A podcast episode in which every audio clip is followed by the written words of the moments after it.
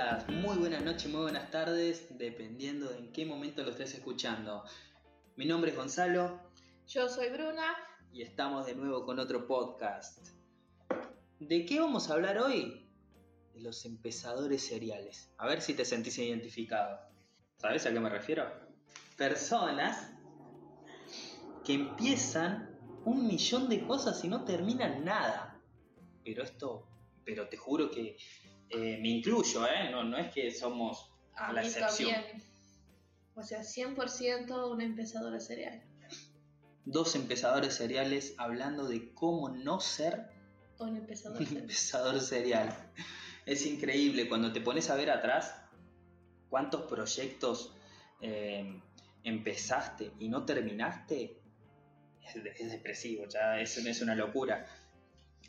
Entonces cuando me puse a pensar, che, nunca termino nada, nunca, siempre que comienzo algo, nunca lo termino, me, puse a pensar dijo, y digo, no debo ser el único, lógico, y a cuántas personas más le está pasando lo mismo, y por ahí le doy una mano con esto, ¿viste? Y también aprendo yo.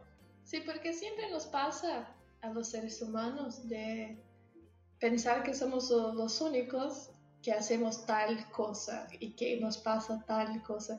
Y al final nosotros estamos todos en el mismo... Estamos todos conectados. todos en lo mismo y todos queriendo evolucionar. O sea, si vos estás escuchando eso, es porque quieres evolucionar. Si estás escuchando este podcast, es porque hay algo en vos que está queriendo mejorar. Entonces, hacele caso, seguilo. Hay un bicho que quiere salir. Hay un bichito que quiere mejorar. ¿Qué es lo bueno de esto?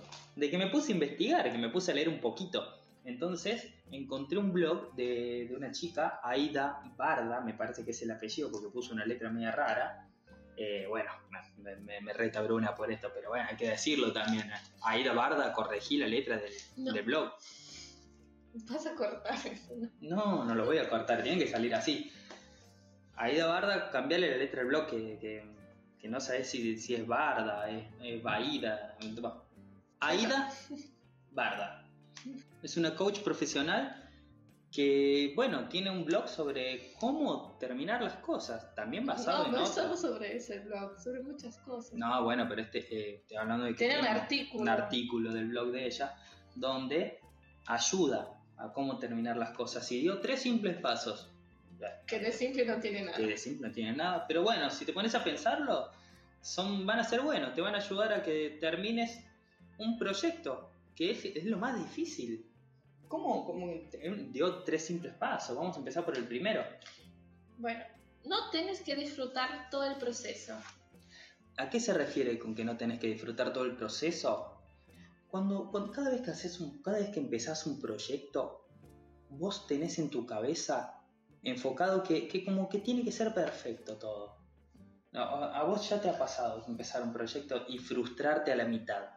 Nosotros tenemos la, el vicio de mirar el otro, o sea, mirar el jardín del otro. Ahí nosotros vi- vimos, nosotros vemos una persona que ya tiene éxito y pensamos, ejemplo, quieres aprender inglés.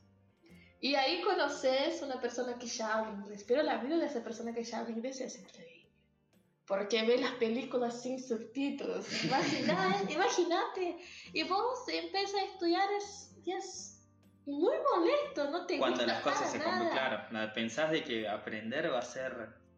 Y pensás, no, porque ese otro ya ve las películas sin subtítulos y yo no me cansé de la cara del profesor. Sí, no, ya te proyectas mucho y, la- y nosotros pensamos que lo que, tiene, que lo que vamos haciendo nos tenemos que divertir en el proceso. Y no, Y, y no necesariamente, va, no es así. Tenés que sacarte eso de la cabeza. Todo es difícil, porque a vos te puede encantar leer, pero escribir un libro es difícil. Te puede encantar escribir, pero, escri- pero escribir un libro es difícil. Te puede encantar cocinar, pero cocinar para 25 personas es difícil. ¿Te gustaría hacer un blog, pero ser constante? Es difícil. Y a eso vamos. No hay que disfrutar todo el tiempo del proceso, porque eso es lo que nos hace desistir en su momento. Cuando se pone difícil es cuando lo abandonamos y es cuando no nos gusta. Entonces hay que sacarse eso de la cabeza, porque la diferencia ¿sí? Anotalo, anotalo que esto es importante. La diferencia entre un aficionado y un profesional es que el profesional acaba las cosas cueste lo que cueste. Me tatúa esa frase. En la espalda entera, la diferencia entre un aficionado que no se te olvide más. Y enseñamos. ¿Cuál es, Bruna, el otro paso? Eh, el segundo paso es empezar por las, por las cosas pequeñas. Y bueno, ¿qué sería empezar por las cosas pequeñas? Un proyecto grande tiene pequeños pasos. O sea, para escribir un libro primero tienes que tener un tema. Ya, ya ahí ya tenés una cosa. Vas a fijar un objetivo. Claro. No tienes que ver el, el total, tienes que ver un pasito a la vez para llegar en ese total. En ese caso sería escribir, por ejemplo, tres páginas al día. Me parece un montón, ¿no? Pero por ahí te pones una meta. Y la primera meta es tres páginas al día. Si no puedes hacer tres páginas al día, una meta que te propones, no sé si vas a poder conseguir el resultado final. Tenés que saber terminar por lo menos esa meta. Es pequeño, no pensar, ay, en el libro tengo que hacer 200 páginas y, no te, y tenés que separar en metas porque, porque, los, porque los grandes proyectos están formados por pequeñas tareas. Entonces tenés que ir cumpliendo tarea por tarea, fijarte las cosas así, en pequeñas etapas para lograr un objetivo. Incluso hay un dicho que dice así, como haces una cosa es como lo haces todo.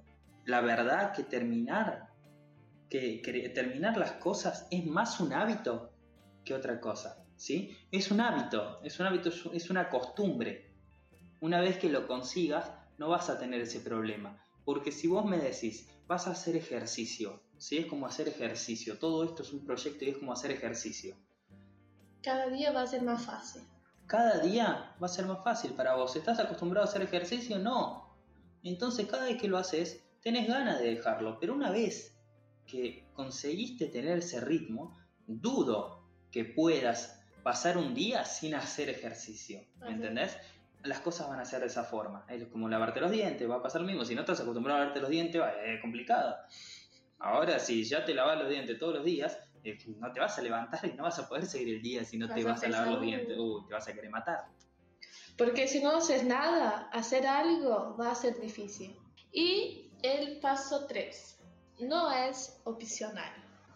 Si te pones a pensar y yo te digo no es opcional, ¿qué se te cruza por la cabeza?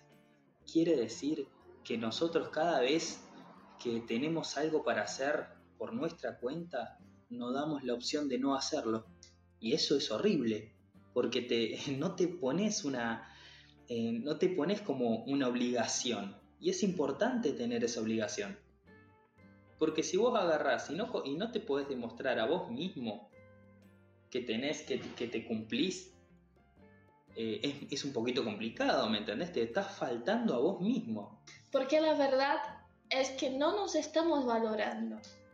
Valoramos más las promesas que hacemos al otro de lo que las que hacemos a nosotros mismos.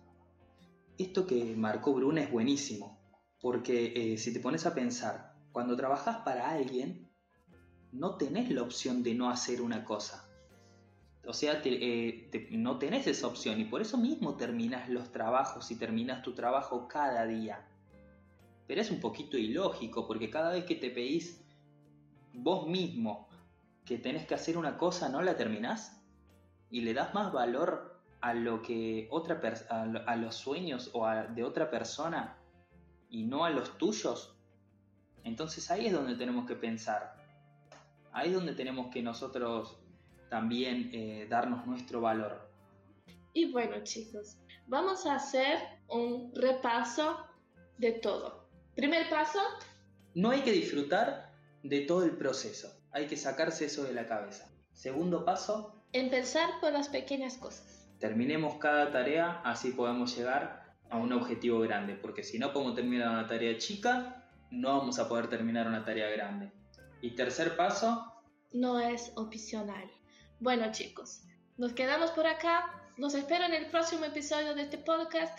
Un beso grande y nos sigan en Instagram que está como... Gonzalo está como gonza.ru y Brunita está... Como Bruna guion bajo. Bien, S-Y-C. guion bajo. Así que bueno, nos sigan ahí, así podemos eh, anunciarles cada vez que vamos a sacar un nuevo podcast y pueden seguir sabiendo un poquito más de nosotros. Y de nuestra vida personal. Ah, bueno. Así que bueno, les mandamos un beso grande a todos y muchas gracias Sigan por el podcast en la plataforma que esté asistiendo y compartir con los amigos así nos ayuda un poquito. Besos. Un beso, gente.